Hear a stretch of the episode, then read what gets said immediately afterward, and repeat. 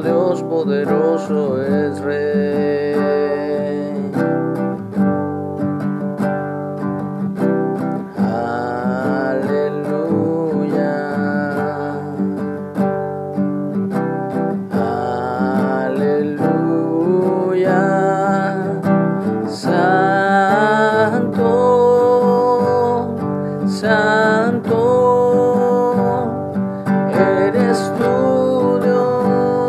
Poderoso Rey, digno eres tú, Cordero de Dios, eres santo.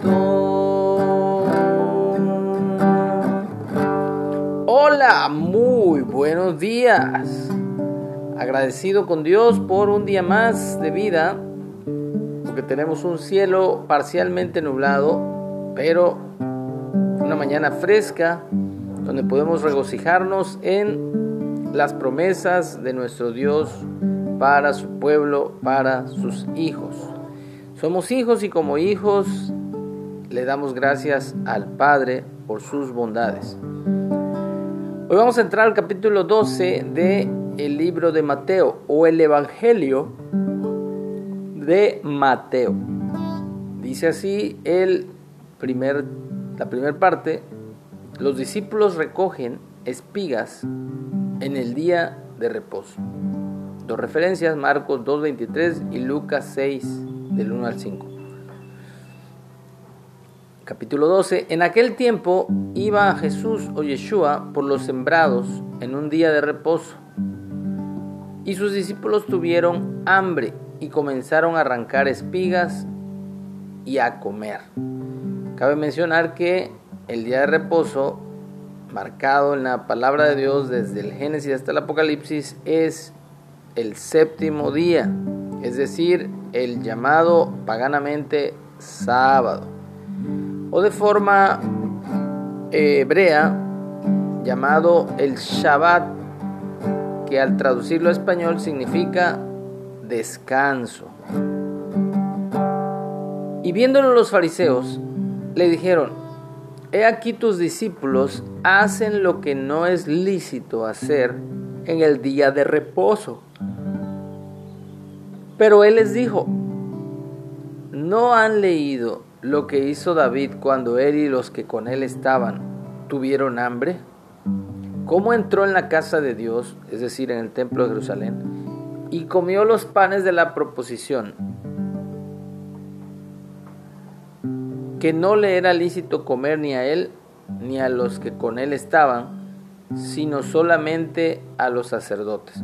Bueno, no fue en el templo de Jerusalén porque él no lo construyó. Entonces entró al tabernáculo, que era todavía móvil, no estaba ubicado todavía en Jerusalén. Eh, si nos dice, entonces entró a la casa de Dios, comió los panes de la proposición que no les era lícito comer ni a él ni a los que con él estaban, sino solamente a los sacerdotes.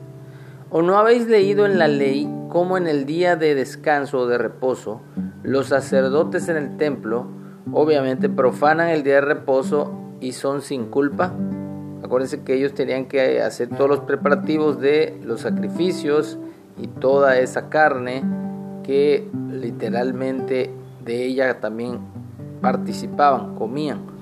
Pues les digo que uno mayor que el templo está aquí. Ahora sí, ya en el tiempo de Jesús, ya el templo estaba construido.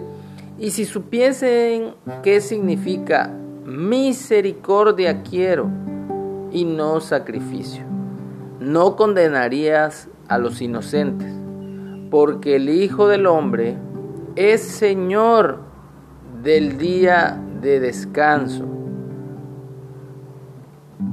Entonces vemos el señorío de Jesús sobre el día de descanso, sobre el séptimo día, al igual que el Padre es Señor del día de descanso, y ese día Dios lo escogió para descansar. Pero en otra referencia cruzada, Jesús mismo hablando, dice que se puede hacer el bien en el día de descanso.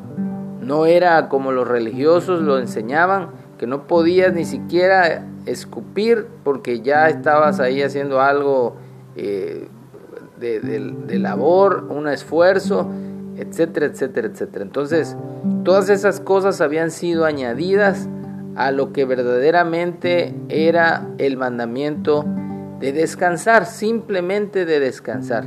Lo que hacemos el fin de semana, que es descansar. Y pues la gran mayoría también se sigue el primer día de la semana descansando por decreto eh, imperial desde la época de Constantino en el año 321.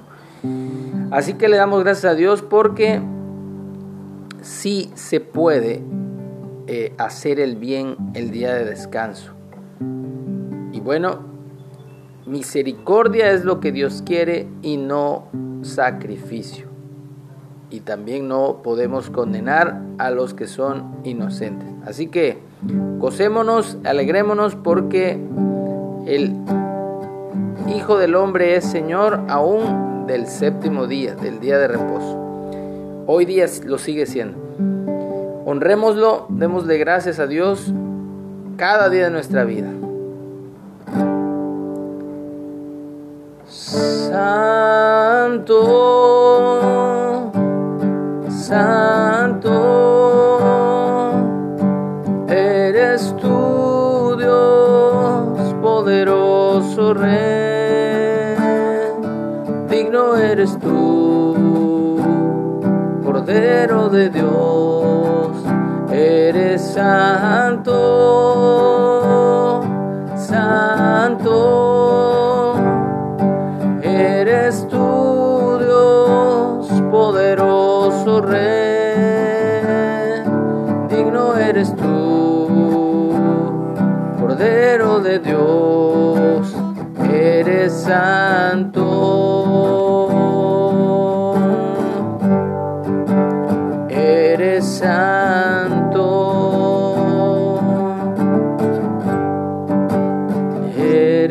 Santo.